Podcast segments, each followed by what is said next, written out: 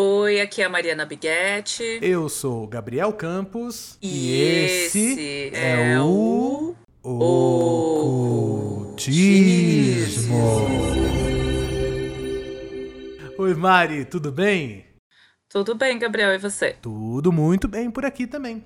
É, e aí, hein, como é que você está? Você tem novidades para contar? Uh, não sei, acho que nessa, nessa vida de pós-apocalíptica de 2020, 2021, os dias é, são né? é uma coisa esquisita. um tanto parecidos uns com os outros. não teve muitas novidades essa semana.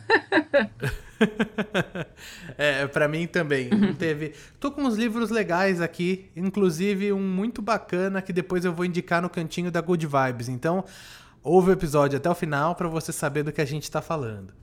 É, mas é, vamos lá. Hoje a gente está com um tema aqui muito, muito interessante. Que com certeza eu acho que todo mundo tem interesse em coisas assim, personalidades desse modo, né? E com certeza você já deve ter ouvido até falar de algumas pessoas que a gente escolheu para colocar aqui na pauta. O tema de hoje é médiums, mas especificamente médiums brasileiros.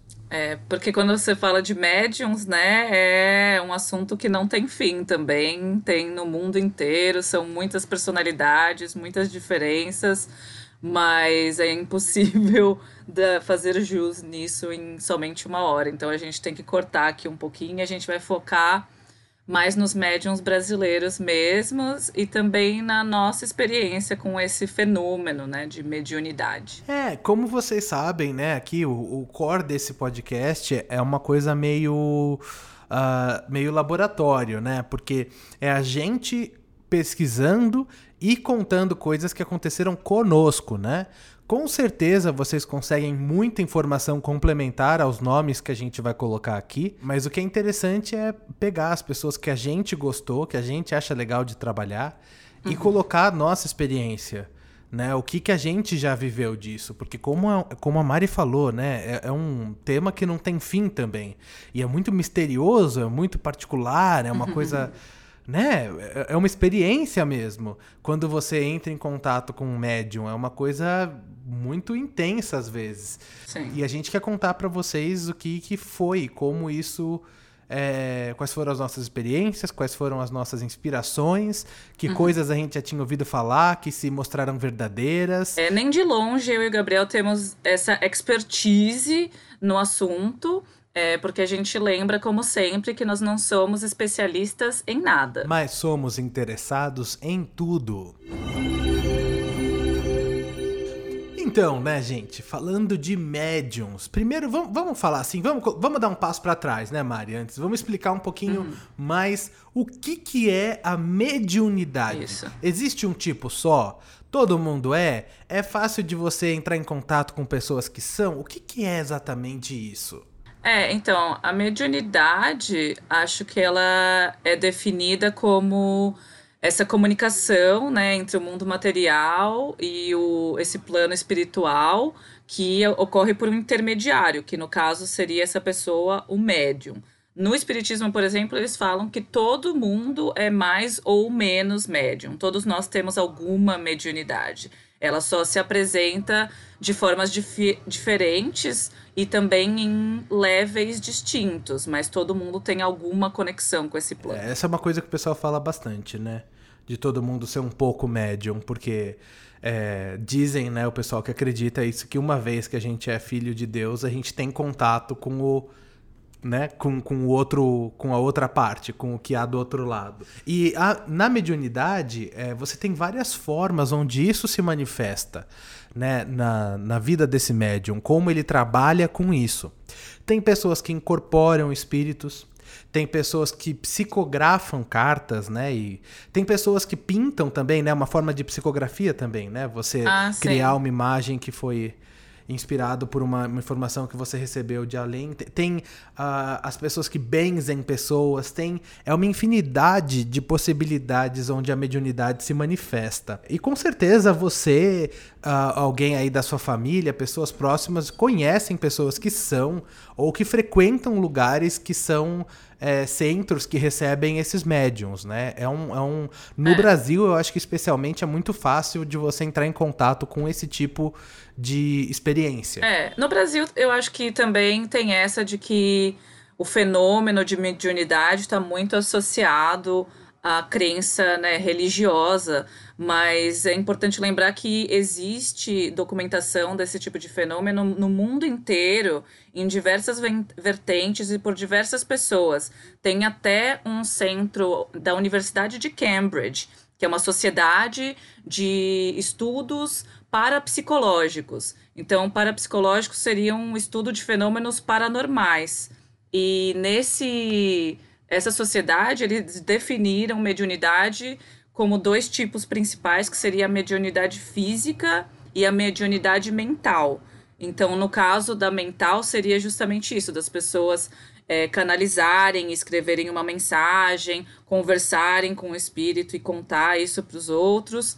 E existe essa outra parte da mediunidade física, que eles dizem que é mais raro, que seria de alguém até é, conseguir manifestar coisas físicas no nosso plano. Então, trazer objetos de outro plano por, por bom, não sei como, né? Na verdade, eles falam que existe o ectoplasma, né? É uma, uma das coisas que eles é, falam a respeito nesse, nesse sentido dessas manifestações, que é, como que eu diria, uma, uma energia espiritual externalizada é, que pode ser moldada, né? E aí alguns médiums conseguem emitir esse ectoplasma e, e fazê-lo ter formas de, enfim, de objetos, de pessoas, né? O que quer que seja. É, até tem, tem a, a, série da Netflix que eu já recomendei antes. Ia falar que é o... disso. Qual que é o nome dela mesmo? É Vida Após a Morte? É, isso mesmo. É, essa série se chama Vida Após a Morte. É, em português, o título original é Surviving Death. Isso.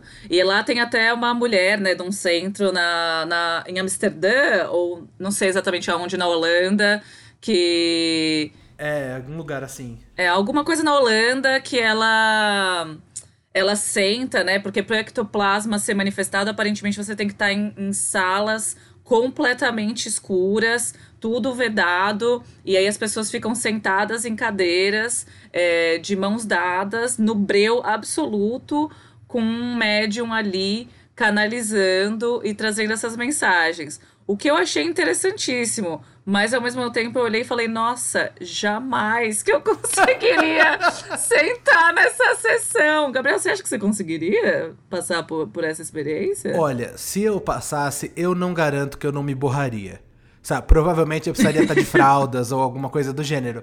Mas eu vou te falar, esse esse documentário, ele é muito fascinante. Ele tem essa ver uhum. esse o que é legal dessa parte desse médium é quando eles falam do ectoplasma e eles têm essa sequência uhum. de fotografias é, que mostra o ectoplasma saindo da pessoa. Parecem umas uns, uhum. uns como posso descrever aquilo, Mari? Parece que é um um, um, uma seda, né? Um, uma fumaça, né? Uma é, fumaça. Uma fumaça saindo da pessoa, é. que é como eles falam que é, é, que eles trabalham essa questão do ectoplasma, sendo que o ectoplasma é uma forma com a qual o mundo espiritual consegue usar esse ingrediente para se manifestar. Uhum. E o que era muito impressionante é que eles prendem nesse instituto, que, by the way, eu adoraria conhecer de dia. Porque à noite eu não entro lá. É essa mania, né, que esses espíritos ou esses fenômenos paranormais têm de querer acontecer à noite no escuro, sabe? Eu não, não entendo por que isso. Vai, vem me visitar. Tipo, pode aparecer, entendeu? Um espírito de um, de um passarinho bem simpático, meio-dia, no parque. Legal, aceito. Não, né? É sempre duas da manhã, uma mulher colonial sem a cabeça, né? Umas coisas assim. Exato!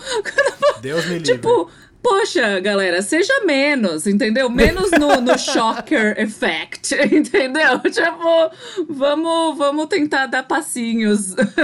Essa série, by the way, a gente já falou antes, assistam. Porque assim, são vários episódios, ela é longa, mas eu garanto para você que a partir do primeiro episódio, assim, 10 minutos de episódio, você tá preso, assim, você tem que ver até o final, porque é muito interessante. Mas o que era legal, não sei se você se lembra, quando eles entram nessa sala escura, sem entrada de luz ali, é, para essa questão mediúnica se manifestar, eles prendem o médium numa cadeira com várias tiras de velcro e eles fecham uma cortina para que ele realmente fique isolado do grupo que está lá. O que é muito louco é que aparentemente, né, o espírito, essa força do além, seja lá como a gente resolva chamar, ela se manifesta de tal modo que ela até influencia na roupa que a pessoa está usando. Então, os botões da roupa abrem, é, o cinto desabotou a fivela, os cadarços soltam e a pessoa tá lá presa com o velcro. Então, se ela se soltasse para fazer isso na escuridão, as pessoas iam ouvir o velcro se abrindo, se raspando, Sim. né? É, então, segundo o documentário, acontece essa manifestação ali que ela é tão intensa que ela sai do modo espiritual e ela vai para o modo físico. E tem uns outros episódios ali que eles mostram também médiums e histórias de médiums, né, Mari, que eles conseguem manifestar coisas físicas reais. Tinha um lá que era tipo uma panela de cera, era tipo uma grande bacia com cera é, líquida. Quente, é. Quente, é. E da cera, a cera começava a se movimentar, se movimentar e criavam-se formas de pedaços do corpo humano. Então eram mãos, pés, é, e de diversos tamanhos, diversos pés de criança, mãozinhas de criança, do espírito que teoricamente se manifestou ali. Uau! É, sendo que ninguém na, na, naquela sessão era criança, sabe? Ninguém tinha uma mãozinha é. daquele tamanho, e aí aparece o formato da, da mãozinha colocada ali naquele container. E, e também é uma coisa que eles falam muito, quanto, principalmente nessa época, muita é, galera que frequentava eram cientistas, né? Eram mentes brilhantes, pessoas famosas, pessoas, renomadas. Muitos deles frequentavam esses encontros dessas é, manifestações paranormais, sabe? Então, é algo que eu acho que, que é, é como a gente também já disse um pouco antes, sabe? Que talvez é, ciência né, espiritualidade não sejam incompatíveis, sabe? Elas foram muito separadas na atualidade mas muita, muitas pessoas que trabalhavam como cientistas tinham, é, né, em séculos passados principalmente, uma mente mais aberta para juntar essas duas coisas.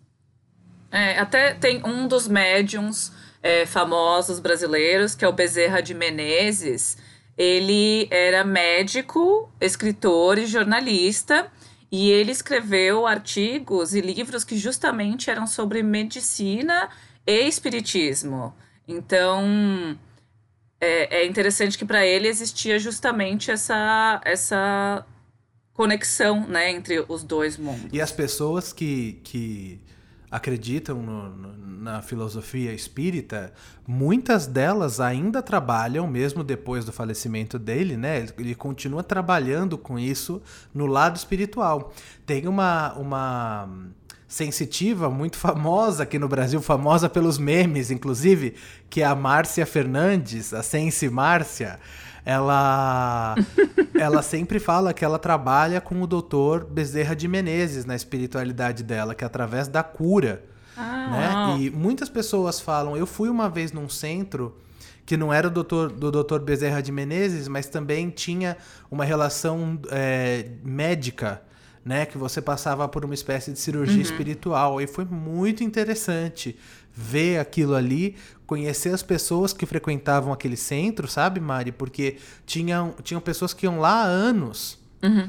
Por, por diversas enfermidades diferentes e não abriam mão daquele, daquele tipo de tratamento.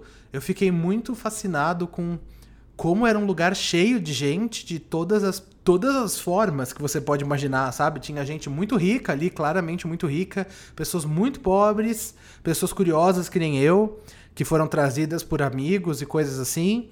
Mas é muito interessante essa coisa que é, provavelmente teve início aí com o Dr. Bezerra de Menezes, é uma coisa que na, na filosofia espírita ainda é muito forte. É. Não, esse, esse esses fenômenos também de cirurgia espiritual, né? Que é algo também relatado de várias formas. Também tem um outro médium, o José Arigó, que é um deles que em, entre 1920, né, por aí, ele dizia, ele realizava cirurgias na cidade de Congonhas sem anestesia, sem asepsia e sem os instrumentos adequados. Era tudo feito com faca ou canivete. Uau. E ele dizia que ele recebia um médico chamado Adolf Fritz, que supõe-se que era um médico que atuou durante a Primeira Guerra Mundial. Foi nesse centro que eu fui. Era o Dr. Fritz. Mentira! É. É do Fritz? Ah, então. Eu me lembro é, desse é nome. Desculpa te interromper, que agora que eu lembrei. Eu nunca, eu nunca fui nesses centros de, de hospitalar, né? Que falam, tipo de. Sim. É, mediunidade hospitalar, quase, né? De cura e etc. Eu nunca tive essa experiência.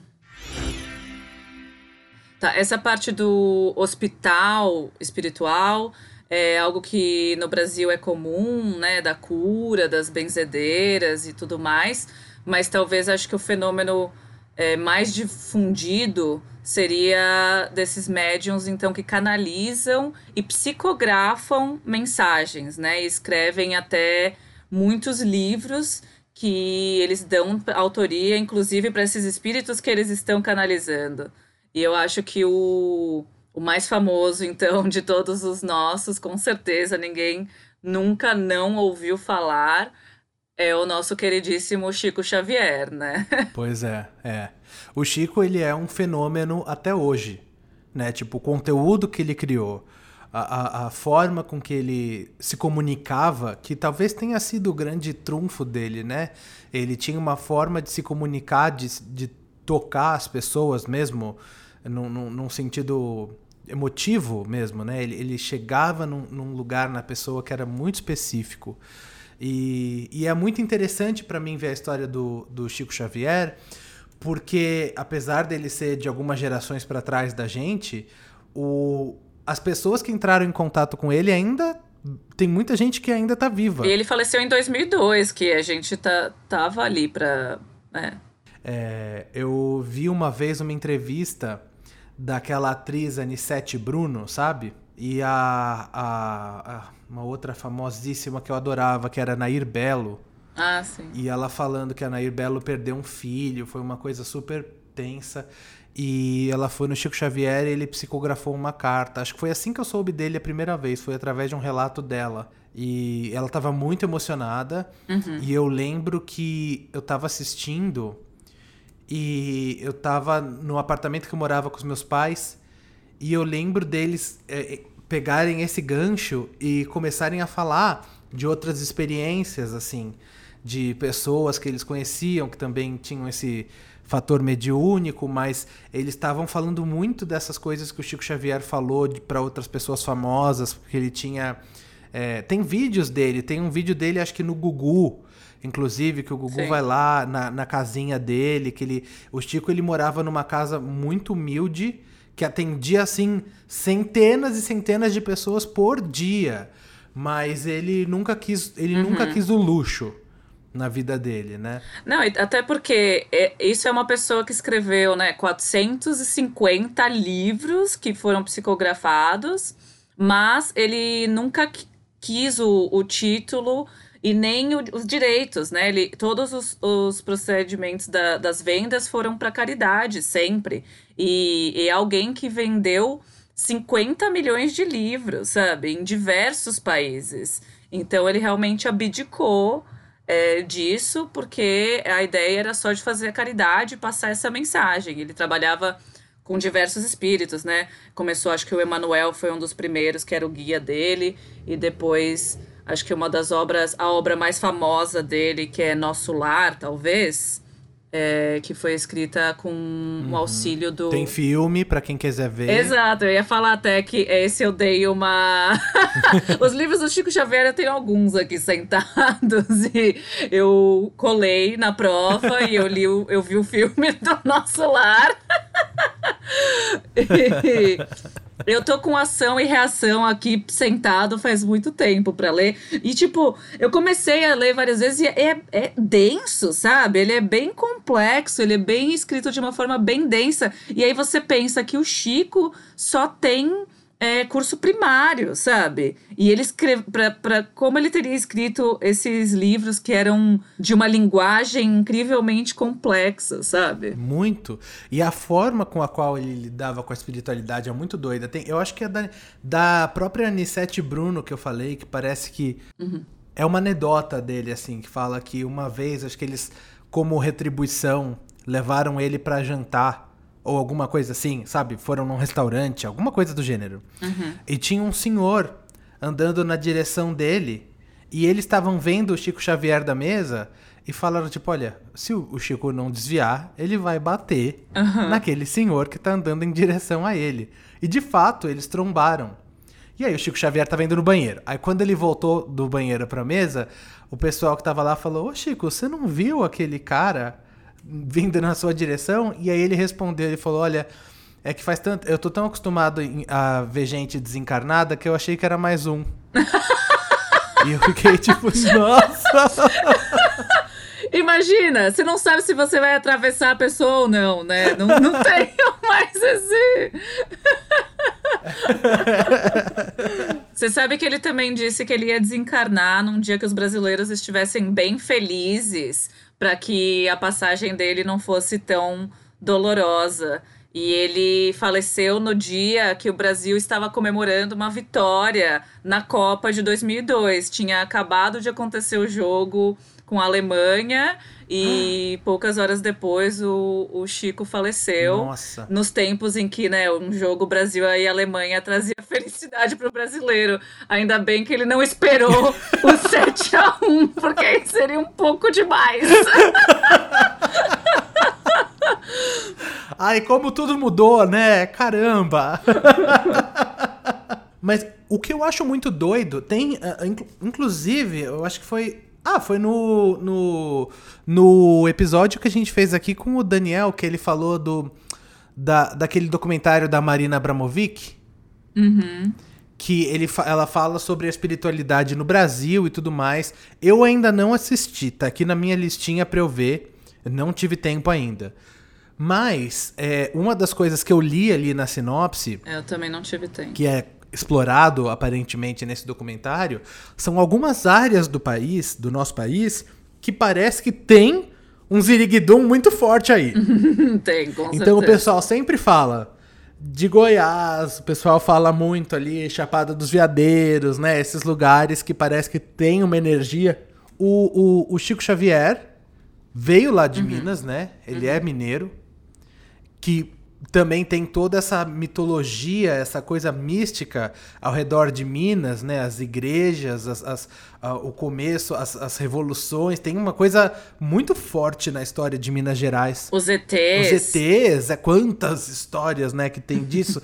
e alguns mil, pouco mais de mil quilômetros dali, na Feira de Santana, já na Bahia é, que é um, é um trajeto que você consegue fazer, inclusive de carro, né? É longo, mas você consegue fazer.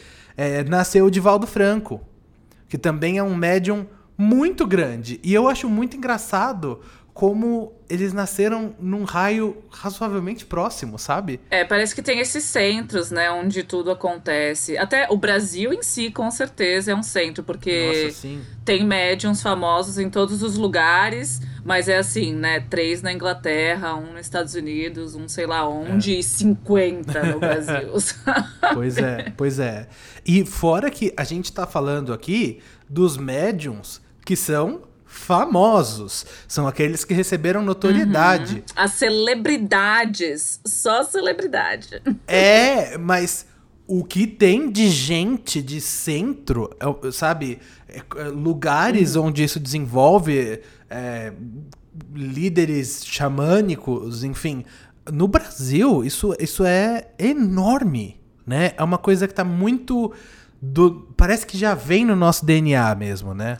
É, até. Porque aqui tem vários desses fenômenos e várias formas como isso se manifesta. Até falando de, de médiums famosos, tem o xamã mestre Irineu, que foi o fundador da doutrina religiosa do Santo Daime.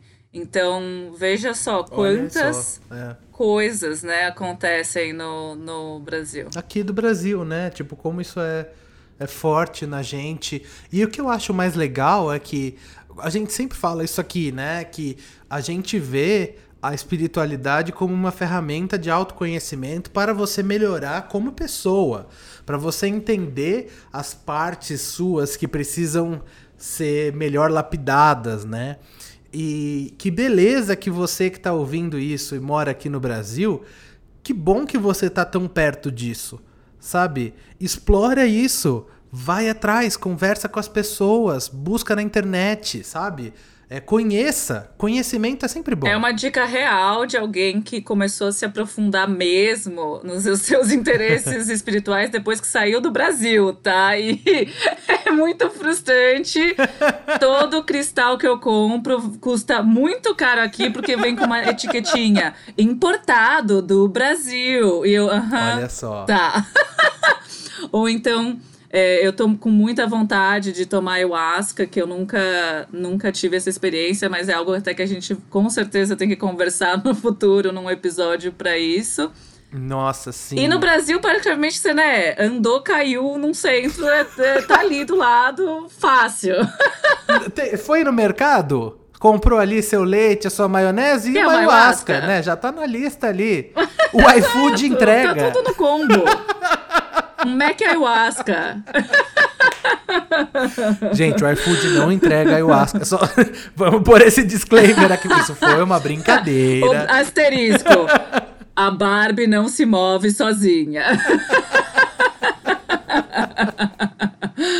Mas enfim, mas, mas é, é, é, um lugar que tem, tem isso assim tão fácil acesso, todos os tipos de coisas que você quiser praticar, quiser testar, quiser treinar, você vai encontrar um mestre, você vai encontrar um centro, você vai encontrar uma comunidade. E aqui muito difícil quando eu senti não, eu acho que essa é uma experiência que eu queria ter Primeiro que na Inglaterra não pode, né? É ilegal. E os centros que você encontra são todos muito também luxuosos. E, né, eles vendem toda essa experiência, que é um fim de semana imersivo, que custa no mínimo 1.500 libras. E eu não sei se eu tô querendo pagar 1.500 libras para ter um xamã loiro de olho azul me falando que vai me levar para uma viagem transcendental. Eu não sei o quanto eu acredito. Um xamã meio Caco Antibes, né? Porque além de loiro de olho azul, ele também tá cobrando muito caro. Exato! que coisa, hein? Mil libras, cacetada. No mínimo. É bem, bem intenso. No mínimo? Minha nossa. Não, não. Mas quem sabe, Mari, você sabe, eu tenho, eu tenho um feeling. Uhum. Um feeling. Um feeling que eu acho que a gente tem que passar por essa experiência juntos. Eu acho também, viu, Gabriel? Eu acho que essa, essa ainda vai rolar. Que a gente vai estar no mesmo lugar presencialmente e aí vai acontecer uma oportunidade. Eu acho que vai ser uma daquelas coisas que de repente, bum, sabe? Caímos lá. Sim, as estrelas se é. alinham, é. a gente nem tá planejando e alguém fala: Olha, aqui do lado é, é o lugar mais famoso de. Você quer tomar ayahuasca? Eu nunca te apresentei a Neide? Neide! Tá com a garrafa aí, Neide? Vem cá! Chama a vizinha. Ai, olha, a Neide acabou de fazer um quilo aqui de ayahuasca, um litrão de ayahuasca pra gente. Ia jogar fora, ainda bem que vocês estão aqui pra tomar. É, aí depois você dá um Google e ela é tipo a pessoa mais foda disso, sabe? Filas. O nome dela é Neide Ayahuasca. ela patenteou. Teme.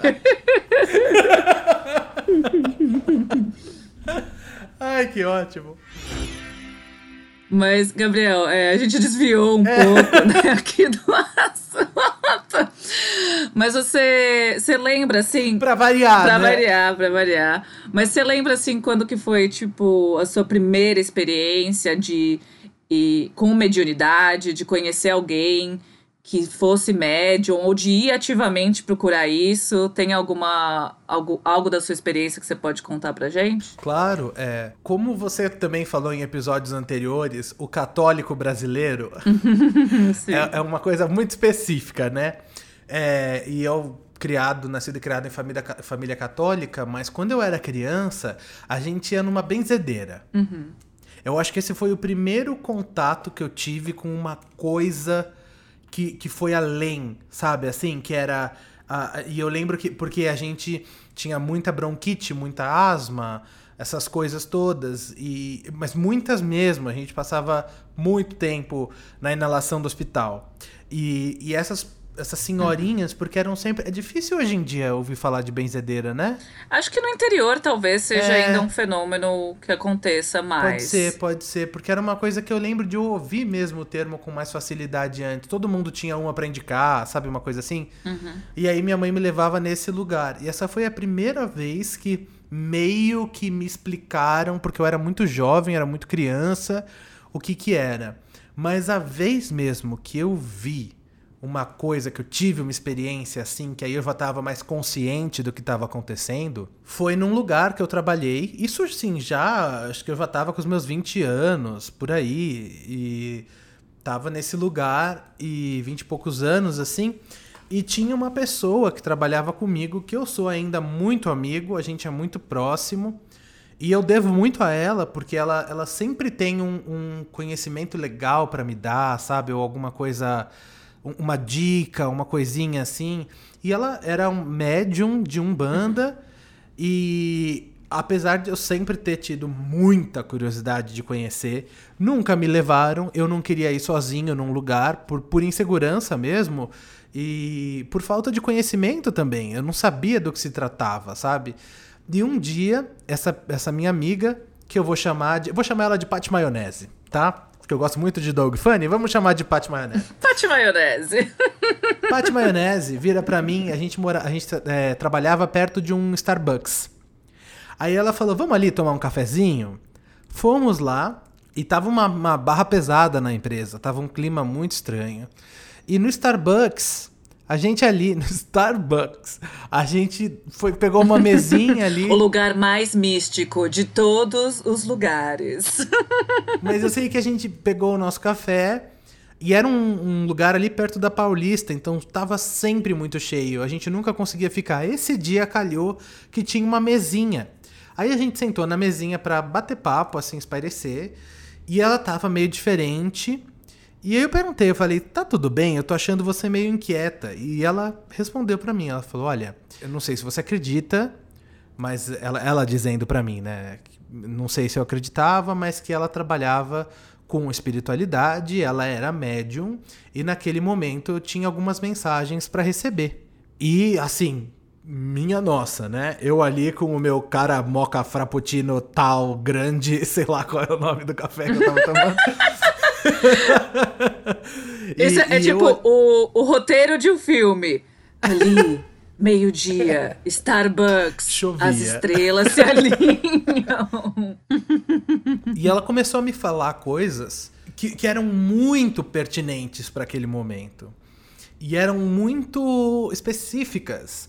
Uma das coisas que ela me falou, por exemplo, é que eu tinha que, como a energia daquele lugar estava muito complicada, uhum. e que provavelmente tinha alguma coisa ligada à inveja, a, a pensamento negativo, alguma coisa que estava no ar. Daquele lugar, a sua empresa, você Isso, na empresa que eu trabalhava.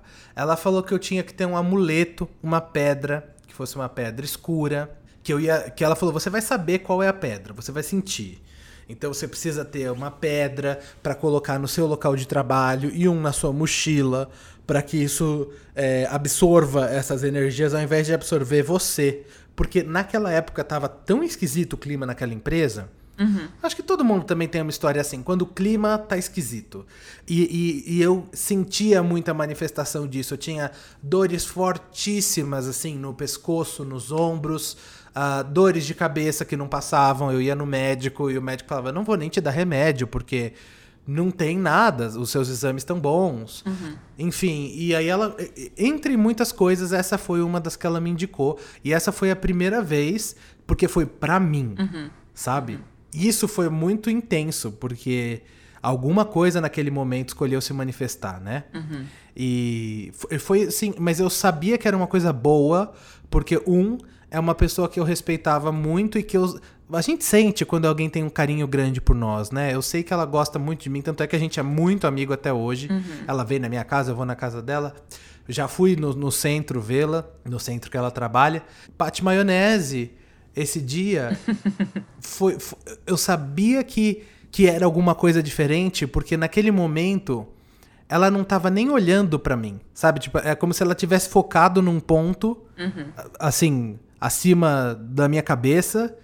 E, e, ela ficou falando e falando e falando e falando e falando. Não foi até esse o cristal que você disse que no dia que você saiu daquela empresa ele quebrou sozinho? É. Esse, ela tinha dito isso para mim, inclusive. Ela falou que quando chegasse ah. o, meu, o, meu, o final do meu ciclo ali, eu ia saber porque essa pedra, que é super resistente, essa pedra ia se quebrar. Hum. Porque ela teria absorvido o que era necessário de energia, aquilo era o, o, fim do ciclo. E no meu último dia lá, quando eu saí, eu lembro que eu tava arrumando, tirando, sabe, caneta, limpando a mesa. Depois que eu pedi a demissão daquele lugar, eu fui pegar a pedra e uma parte dela ficou intacta na minha mão, assim, onde eu tava segurando, e a parte de baixo uhum. Virou quase uma farofa, assim, ela, ela desfez. Uau. E eu tinha até esquecido dessa parte uhum, uhum. do que ela tinha me falado. E eu lembrei só ali. Eu falei, nossa, ela falou isso mesmo, sabe? E, enfim, foi uma coisa muito interessante. E, e eu acho que tem esses momentos da vida que acontecem umas coisas que você. Se você tinha alguma dúvida ou até, sei lá, coloca outro nome aí, sei lá, preconceito, sei lá, alguma coisa assim. Parece uhum. que tem alguns momentos que é como se fosse proposital para acontecer para você parar com essa bobagem. Né? É tipo, desencana uhum, disso. Uhum. Olha, acabou de acontecer. O que você vai dizer que isso aqui não foi real? Sabe, todas essas informações que chegaram numa pessoa que. A gente era amigo na época, mas a gente não era amigo como a gente é amigo hoje. A gente era colega de empresa. Uhum. Então, evidentemente que ela sabia sim. coisas a meu respeito, eu sabia coisas a respeito dela, mas era num nível. Superficial. É, sim. superficial. Então, ela disse coisas ali que eram muito específicas. E ali eu, eu acreditei. Eu passei a ver que, de fato, tem essa coisa e tem essas pessoas, esses médiums que trabalham com isso e que tem, claro, tem muito pilantra por aí, mas tem gente que tem o dom real, assim. Uhum. Essa foi a minha história. E você, Mari? Você passou por alguma situação semelhante? Ah, eu tenho várias histórias com, Uba. com um banda, principalmente. Eu comecei aí em centro de um banda, eu não lembro nem exatamente quando foi a primeira vez, mas eu acho que também foi alguém do trabalho que me chamou pra ir depois, sabe? Eu tava meio desanimada e falou: Ah, vem comigo no centro, eu vou tomar um passe, você não quer ir junto? Isso aqui no Brasil ou por aí? No Brasil. E aí eu só só fui com meu colega e aí no Brasil eu frequentava justamente esse centro de umbanda. Eu ia, sei lá, uma vez a cada três meses por aí, quando eu, quando eu lembrava, me dava na telha, eu ia. E eu gostava justamente porque toda vez que eu ia, eu saía me sentindo mais leve, sabe? Mais leve, mais calma, melhor. Que é uma daquelas coisas, sabe? Mesmo se isso for um efeito placebo, o efeito placebo também é um efeito. Com certeza. A medicina reconhece até mesmo que o efeito placebo é sim um efeito. Ele né, tem um impacto na sua uhum. saúde, na sua vida, na sua, na sua mente, enfim. Então. Eu sempre ia, eu gostava porque eu saía de lá melhor do que quando eu entrava. Aí, a, as mensagens eram sempre meio vagas, sabe? Por mais que eu gostasse do ambiente, so, sempre me sentisse bem. Sei. Todo, toda vez que eu consultava com um médium, era sempre algo como. Ah, vai ficar tudo bem, acende uma vela, reza, é, seja positiva, acredite. O que, ok, legal, sabe? Bacana, legal, mas é, não, não me trazia exatamente resposta, sabe? Era, um, era interessante, eu gostava, me fazia sentir bem, saía, voltava para casa e a gente se mantinha nessa relação né, superficial. Tem um amigo meu que ele fala que eh, hoje ele é super da Umbanda, inclusive, mas ele falava que o começo dele era muito difícil porque ele às vezes tinha a sensação de que ele estava indo num centro com muita experiência, muita experiência não, muita expectativa, e aí ele recebia um biscoito chinês de resposta, sabe? que é só uma é. frase bonita, e ele ficava tipo, poxa, eu precisava de uma coisa a mais. Uhum. Mas eu acho que é aquela coisa de você. Dessa coisa maluca do espiritual, né? Que parece que você tem que achar o seu lugar. Uhum. Né? É. demora. É por isso que a gente fala que o caminho espiritual é complicado. Ele é longo. Não vai ser o primeiro centro que você vai entrar que você vai se identificar ou você vai ter as respostas que você quer, né? Você tem que buscar. É, e vai te achar quando for para ser, sabe? É, às vezes você não tá pronto, às vezes se eu recebesse uma mensagem mais séria, eu ia me deixar ou muito impressionada ou eu não ia levar a sério, sabe?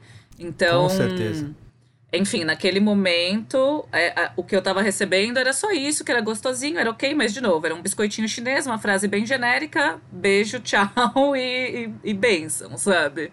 E, e aí, até quando eu me mudei, porque isso também é meio engraçado, né? Assim como tem brasileiro em todos os lugares do mundo, tem centro espírita. É, centro de Umbanda, isso no mundo inteiro. Quando eu tava em Estocolmo, tinha um centro de Umbanda, e aqui... Em Estocolmo? Em Estocolmo. Estocolmo? Você sabe, você sabe o que aconteceu na minha cabeça agora, né? Tipo, você consegue. Você, você sabe o que apareceu? Eu tô vendo, tipo, o ABBA recebendo. Sabe? Com aquelas roupas, o sapato plataforma. Mamma mia. Here we go again, espíritos. é o Abba Seance. Então era. Não, então, mas era. Enfim, era um grupo de cinco, cinco senhorinhas só, na verdade. E eu. Mas uh, aqui em Londres eu encontrei alguns até, tem vários. E tem um que eu, eu comecei a ir bastante. E também que, que, que é isso, né? De você se sentir bem no lugar, sabe? E eu comecei a ir também meio que sempre foi um pouco também essas mensagens genéricas e ok. Mas aí lá, uma médium começou. Foi até numa situação específica, que eu já tinha ido lá algumas vezes, mas teve uma época que eu tinha terminado um relacionamento muito ruim aqui. E logo depois disso eu fui no centro, que eu tava meio mal, meio para baixo. E ela me puxou, e era uma médium que incorporava uma pombagira. Então a pombagira me puxou e é até interessante que a Pombagira, né, tem toda essa conexão com relacionamentos amorosos, né, com feminilidade. Então ela que me tirou Sim. da onde eu estava sentada e olhou para mim e falou: "O que, que aconteceu com esse homem aí?" Uau. Ai, nossa, já tô arrepiado aqui. eu, eu como assim, sabe? E aí a gente conversou a respeito e era, era meio engraçado, porque esse, esse meu ex, no caso, ainda estava me mandando muitas mensagens, sabe? Tentando muito falar comigo. E eu lembro que eu não estava mais querendo esse contato. E ela virou para mim e falou: Nossa, ele tá te mandando muita energia ainda, ele tá te puxando muito. E ela disse: Você quer que isso pare? Você quer cortar essa conexão? E eu falei: Quero. Ela falou: Porque é o nosso livre-arbítrio, né? Então você quer isso? Eu falei, sim, por favor. Então ela falou: olha, com ele, pode deixar que eu me entendo. Eu vou, eu vou entrar no meio, eu resolvo, não se preocupa. Isso, só pra, só pra fazer um adendo aí na sua história, uma contextualização. De repente, você que tá ouvindo nunca foi num centro, mas quando ela fala que a Pomba Gira falou com ela, foi através de um médium, né? Uhum. Você tava vendo uma pessoa canalizar essa, esse espírito, enfim, essa energia e te dando essas orientações, né? É basicamente assim. Para quem nunca foi, eu vou dar uma explicação muito rasa uhum. pra gente continuar aqui com a história da Mari, porque essa história eu tô todo arrepiado. Mas é é assim, num centro tem várias formas com que as pessoas incorporam. Por exemplo, no, no, espiritismo, na mesa branca, tem a coisa toda da toalha clara com um copo de água no meio, aí todo mundo abaixa a cabeça, tem uma pessoa que é o líder da sessão e essa pessoa incorpora. Então, ela até muda um pouco a voz, ela fica com uns trejeitos diferentes porque é o espírito que está usando o corpo dessa pessoa para passar uma mensagem. Na Umbanda, você entra no, no que eles chamam de terreiro, né? Que é o, normalmente é um ambiente circular, onde ficam os médiums, forma-se uma tipo uma filinha para falar com esses médiums e eles incorporam quando eles incorporam. E o, bonito da Umbanda é que tem muita música, né? Uhum. Tem muita. É, é, é, vem uma religião de matriz africana, então ela tem muitos é, instrumentos de percussão. É, é bonito, é, uma, é animado, né? E aí, Sim. enquanto tá se tocando as músicas, né, os pontos que eles chamam, é, os médiums incorporam. E eles incorporam. É, enquanto no Espiritismo, às vezes, é uma coisa muito mais. A pessoa baixou a cabeça e levantou a cabeça já tá meio diferente. Uhum. Na Umbanda é uma coisa muito mais intensa. Uhum. Tem gente que cai no chão, Sim. né? Tem gente que treme muito o corpo, tem outras pessoas que rodam, rodam, rodam, rodam, rodam. E quando a pessoa terminou de rodar, ela incorporou. E aí é muito intenso ver mesmo, porque todo o linguajar da pessoa muda, a voz da pessoa fica muito diferente, no sentido de, às vezes a pessoa incorporou um espírito que é uma criança e ela fala que nem criança, sabe? Ela fica com uma vozinha de nenê, assim. Sim, a voz, os trejeitos, os trejeitos são totalmente diferentes. Tudo, a linguagem corporal inteira, as pessoas que incorporam espíritos mais velhos, então como os pretos velhos, né? Elas ficam corcundas mesmo, elas tremem a mão, sabe? É uma uhum. coisa a pessoa muda. Tá, uhum. A casca tá ali, a casca é, é, aquela pessoa, mas alguma coisa dentro dela tá diferente. Não sei se eu expliquei da melhor forma, mas é assim que eu explicaria para uma pessoa a experiência que eu tive, as coisas que eu vi.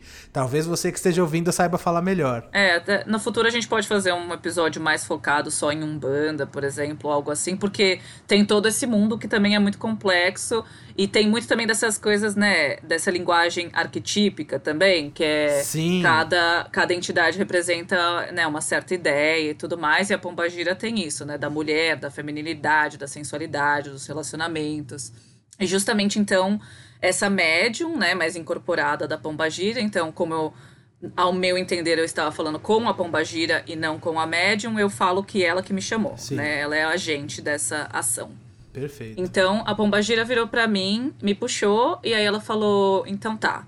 Então ele tá te mandando muita coisa ainda, eu vejo que que ele quer esse contato, você quer que eu corte corte isso?" E eu falei: "Quero." Ela falou: então tá bom, eu vou fazer isso, eu vou entrar no meio, com ele eu que me entendo. E ela falou: mas vai acabar, tá, fia? Tipo, acabou, eu, ele não vai mais falar com você. E eu falei: tá, é, é isso mesmo que eu quero. E ela fez, né? Me deu passe e tal, me deu uma velhinha para acender. E eu saí de lá, eu falei, não, legal, ok, mas eu, eu duvidei, sabe? Porque eu falei, nossa, esse, esse menino tá me mandando mensagem o tempo inteiro. E isso foi uma semana antes do meu aniversário de 30 anos, eu falei, vai ser meu aniversário semana que vem. É, até parece que, que ele não vai me mandar uma mensagem, sabe? E Sim. ele não mandou, Gabriel. E ele não mandou Uau. nunca mais, nada. Ele nunca mais entrou em contato comigo. Nunca mais, sabe? Cortou a energia ali. Que bom, né? Livrou. É bizarro. Mas é, essa Pombagira, então, e eu, foi a primeira vez que alguém... História, co... Mari. É, então, foi a primeira vez que alguém começou a me soltar mais a real, sabe? Então ela começou a falar as coisas muito mais diretas, muito mais claras, muito mais pessoal, sabe? De coisas tipo, como que ela sabe? Não tem como ela saber. E ela vinha direto em mim e falava, e, e sempre também o que ela prometia, né? Falava que acontecia, acontecia.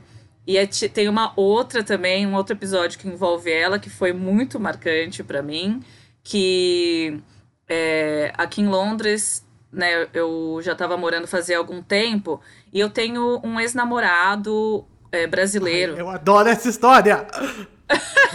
Essa é uma das minhas top 10, eu acho. clássicos, clássicos de Mariana Biguetti. Clássicos da Biguetti. É, então, eu tenho esse ex-namorado, vamos chamá-lo de Chapolin. Ok. Não contava com a sua astúcia. E eu acho que eu e o Chapolin namoramos foi em 2008. Não, 2009. E eu, depois que a gente terminou, a gente nem se viu nunca mais, sabe? Não perdeu totalmente contato. É, eu conhecia pessoas que conheciam ele, então volta e meia alguma coisa chegava em mim de, sobre, sobre o que ele estava fazendo ou não, mas enfim, a gente nunca mais nos falou. Só um parênteses. Vocês ficaram sem se falar por muitos anos, né? Não foi uma coisa tipo, ah, muito tempo. Uhum. Exato. E, e aí alguém, eu lembro um amigo meu veio me visitar aqui em Londres e ele falou: Ah, lembra o Chapolin? É, ele tá em Londres. Ouvi dizer que ele veio estudar aqui, fazer mestrado. E eu, nossa. E, e ele me falou isso, e naquele momento, Gabriel, eu juro, na minha cabeça fez. Eu sei que eu vou trombar com ele. Sabe? Eu, eu falei, eu sei, eu tenho certeza absoluta que eu vou trombar com ele. Eu falei, eu acho que tem muito assunto não resolvido ali e, e eu sei que tá para acontecer, sabe? Beleza, aí ele falou isso, esqueci e tal, pans, vida que segue. Eu fui nesse centro e olha, esse centro é um centrinho um lugarzito, uma casinha de nada. Porque é sempre também longe, né? Centro espírita nunca é, tipo, fácil de você chegar. Você tem que querer, sabe? Acho que é parte da jornada. Você tem que querer, você tem que fazer o corre, sabe? e, e é um, era uma portinha no meio do nada, sabe? Num bairro nada a ver, super longe de tudo. Enfim, cabe 15 pessoas na sala, sabe? E aí eu tava sentadinha lá, mexendo no meu celular, e eu lembro da moça da, da entrada do centro perguntando: Ah, qual que é o seu nome? E uma voz respondeu: Chapolin. E Uau. tal, gente, o nome dele não é Uau. é Chapolin, mas o nome dele é algo assim, bem único, quase como se fosse Chapolin mesmo. Então. Quando eu é. ouvi, eu falei. não, não, é, não era João, sabe? Então eu falei: ah! E eu levantei Olha. a cabeça e dei de cara com o Chapolin. Eu fiquei tipo. Eu comecei a ter um ataque de riso, porque foi. Sabe? Muito Sim. chocante. Muito chocante ver o Chapolin num centro espírita, tá, gente? É assim, algo que você não esperava. e e enfim, foi tão rápido, porque aí logo em seguida já passou uma outra mulher falando: ah, vai começar, vai começar, todo mundo senta e tal. E eu lembro que ele foi lá no fundão, porque ele foi um dos últimos a chegar, e estava sentado em algum lugar bem atrás de mim. Enfim, começou a gira. E eu tava lá, né, toda mil coisas passando pela minha cabeça, sabe? Eu tava totalmente tipo, gente, o que que tá acontecendo? Gira é, é o cerimonial deles, né? Tipo, é, é, o, é quando começa é, a coisa. A, entre assim. aspas, a missa, né, da Umbanda. E. E aí começou todo, todas as músicas tal, e eu lá totalmente né, perturbada, é, é. mas ao mesmo tempo uma coisa muito de tipo, nossa, eu sabia, sabe? Eu sabia que eu ia trombar com esse menino.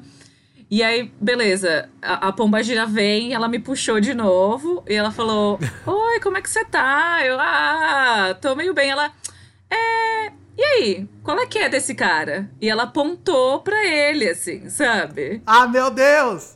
E, e, tipo, não tinha como ela saber. Não tinha como ela saber. Eu, eu literalmente nem falei oi pra ele. E era alguém que eu não via há anos e anos e anos, sabe? E ela. Então, qual, qual, que, é qual que é essa história aí?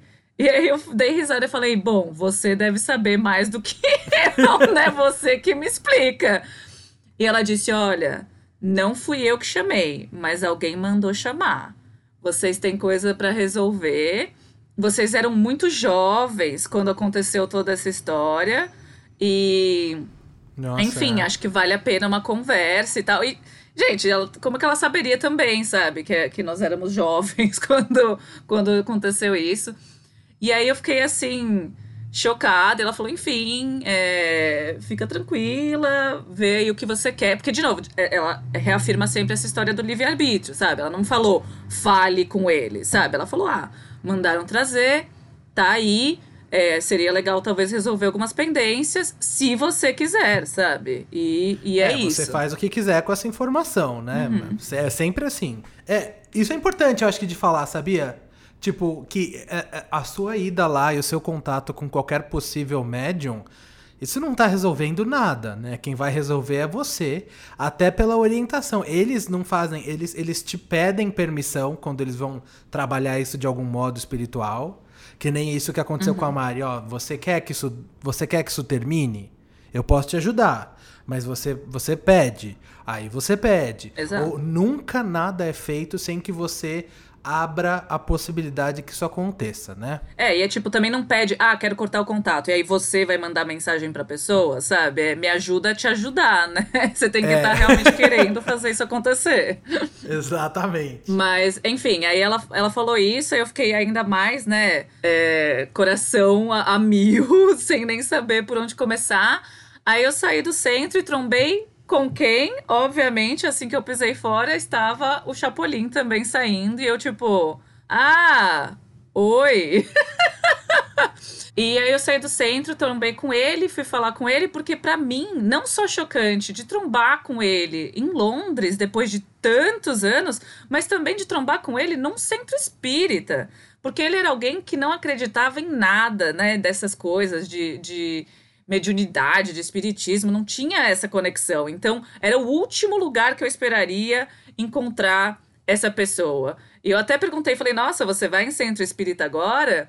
E ele respondeu: Não, essa foi a minha primeira vez. E eu falei, e eu falei, nossa, então nunca mais você vai, porque depois desse, dessa tanta de assombração aparecendo, né? Demos risada. e aí, meio que. Né, os dois estavam meio, acho que, em choque. Não, eu acho que eu até falei. Eu falei, eu tinha certeza que eu ia trombar com você. E ele virou para mim e falou, eu também tinha certeza. E aí foi meio estranho. Aí eu falei, ah, tá bom, tchau, tchau. Mas aí eu cheguei em casa. E eu fui olhar, porque eu tava tremendo, sabe? Eu falei, não, meu, não acredito, não acredito. Aí eu fui olhar nas minhas anotações é, que eu tinha do passado, dessa época que eu conheci ele. E, Gabriel, eu conheci o Chapolin dia 2 de dezembro de 2008. Eu trombei com o Chapolin nesse centro espírita dia 2 de dezembro de 2017. Exatamente nove anos depois do Nossa. dia exato. Uau! Que simbólico isso, né? Que simbólico. Uhum. E aparentemente, pelo que você contou, só dando um aftermath aí da, da história, realmente parece que dissolveu, né?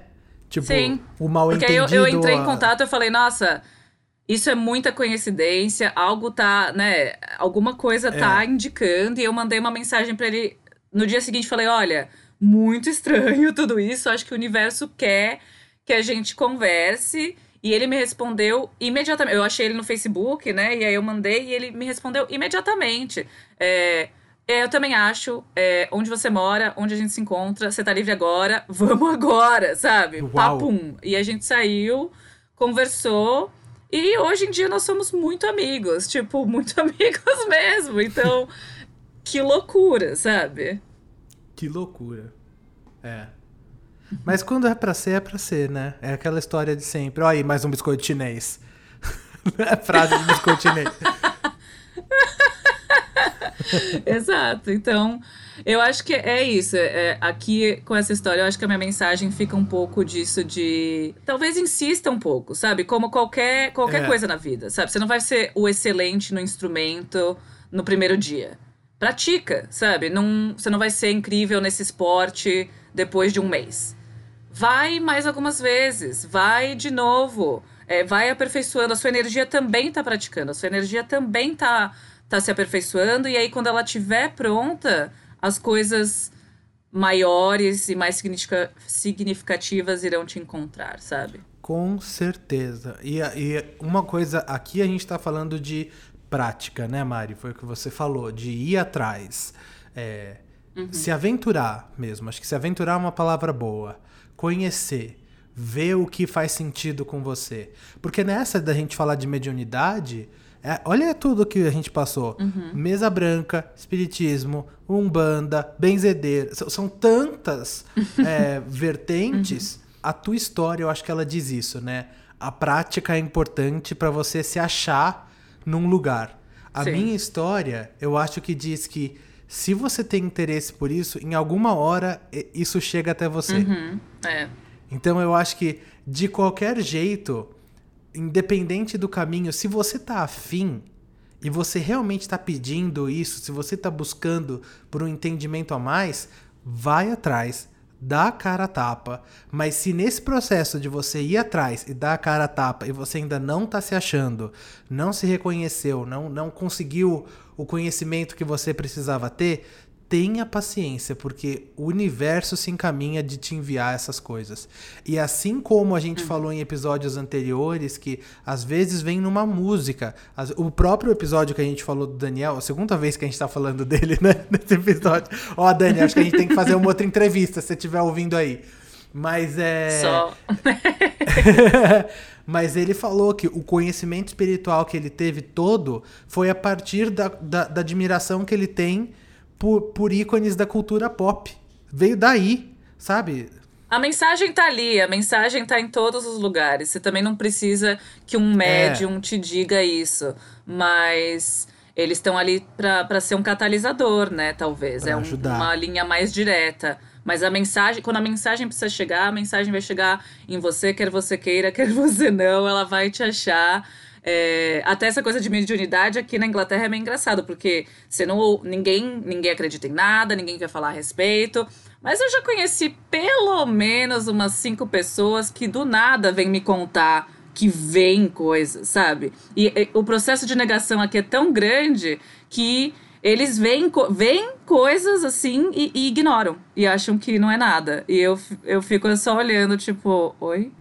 é, mas é que essa, essa notícia é, ela é meio simbólica disso que você falou. Em 2019, uhum. aquele cantor Robbie Williams, sabe quem é? Daquele videoclipe que ele tira a, a, a, a pele, os músculos, esse. é, ótimo clipe, by the way. Ele faz uns clipes muito bons. Mas ele foi ficar hospedado numa casa que era a antiga casa, inclusive, do George Harrison. E foi anteriormente isso, era a casa de uma cantora maravilhosa, também, se você não conhece, procura, do The Mamas and the Papas, que se chama Mama Cass. Uma voz de anjo essa mulher tinha. E, e ele acha que ele entrou em contato com o fantasma dela. Uau!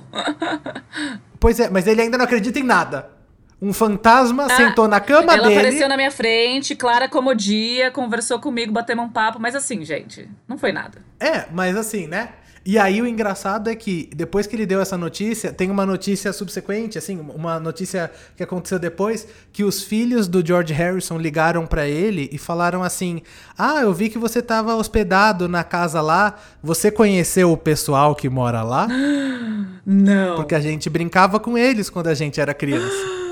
Meu Deus! What? Não é? Mas ainda não acredita em nada. É maravilhoso. E, e aposto que estão todos eles ainda tipo, ah, haha. Risos, risos. Isso é, não quer dizer nada. Não quer dizer nada. É, enfim, a gente falou, falou, tudo, um monte de coisa aqui para digerir. Mas assim, a gente vai terminar como sempre, então, no nosso cantinho da Good Vibes, onde a gente dá umas dicas que são de coisas gostosas, músicas, livros, que quer que seja, que levantam o nosso astral e que trazem uma energia positiva. Então, Gabriel, qual que é a sua dica da semana para o nosso cantinho da Good Vibes? A minha dica é uma série para quem tem aí Amazon Prime, uhum. é uma série que chama Forever. É uma série com o Fred Armisen e a Maya Rudolph, que eu amo de paixão, acho ela maravilhosa. E é uma série sobre esse casal que eles morrem. Ah. É, é o que acontece com eles no outro plano. O que acontece depois hum. que você morre? O que que é... Eu nunca ouvi falar dessa série. Eu Meu, vou começar é muito a assistir boa. hoje mesmo. Ela, ela é tipo The Good Place. Não, essa é a minha dica. Ah, olha só! Mediunidade, conexões. Mas é, porque é uma série que ela trata de assuntos grandes, né? São, são assuntos intensos, mas através dessa perspectiva do que é o além, do que é o espírito, do que é o teu corpo, sabe? Uhum. É, eu, eu, acho, eu acho que essas duas séries são muito boas mas elas têm energias diferentes. Sim. Essa Forever, ele, ela, é um ela, ela, é de você rir um pouco menos uhum. e você ficar pensando mais, tipo, mas olha, sabe? Aquela coisa, mas veja só. veja só. É. Não, a minha recomendação é o Good, The Good Place, que tem na Netflix e que é maravilhoso. É uma delícia, né? Que delícia de série. Ela é gostosíssima, engraçadinha. Que gostoso. Reconfortante. E eu tenho certeza que alguém que estava escrevendo era espírita ali atrás, né? Não é possível. Tem uma turma espírita ali escrevendo esse, esse programa. Mas é isso, eu acho que ela. Cada temporada eles vão ficando aprofundando mais né, no, nos assuntos, também conta a história do, do pós-morte, né? Uma, uma personagem principal, Eleanor, acorda nesse Good Place e conta o que acontece depois da, da morte dela. É, pra, pra, se você tá de mau humor, Olha, não tem nada melhor, é super pra cima. Excelente. E olha, dessa série, eu vou falar para vocês, ela tem várias temporadas. Tem uma ali que se perde um pouquinho, ela fica meio xoxa, e depois ela volta com tudo. Mas se você assistir tudo até o final, é tão emocionante. É. A temporada não, final. acredita, porque a última temporada, Nossa, a última temporada é perfeição para mim. Muito, muito. Normalmente uhum. uma série quando ela é muito boa, a última temporada é meio é sempre meio ruim, né? Uhum. Você fica naquela de, ah, estão querendo justificar uma coisa. Game of Thrones. É. Exatamente. Mas perfeito. Assistam, depois conta pra gente, tá? Pessoal, esse foi mais um episódio aqui do Ocultismo. A gente adora quando vocês falam com a gente. É, quando vocês mandam críticas, ideias, novas informações através das nossas redes sociais. Quais são as nossas redes, Mari? Então você pode entrar em contato com a gente pelo e-mail, que é ocultismo@gmail.com. Também tem o nosso blog, que é ocultismo.com.br. Gente, o nosso blog é uma delicinha. Entra lá. Tem um monte de texto, tem link, todas essas coisas que a gente fala aqui de série, de coisa, a gente coloca todos os links lá, a gente coloca todos os vídeos lá. Dá uma olhada, vocês vão gostar. O que que tá faltando? É o nosso Instagram, que é o ocultismo.podcast. Ocultismo se escreve O-C-O-O-L-T-I-S-M-O. E até o episódio que vem é de uma dica de um dos nossos ouvintes. Então. Uh! Olha só! Maravilhoso. Então, esse é só o começo do que a gente quer criar, dessa grande comunidade de pessoas que estão buscando entender o que, que tem do outro lado, o que, que como a gente usa a espiritualidade para crescer e ter você junto com a gente é, é um prazer. Tá sendo uma delícia esse processo. Muito obrigado e espero, como sempre, vocês aqui de novo no meu, no seu no, no nosso, nosso ocultismo. ocultismo.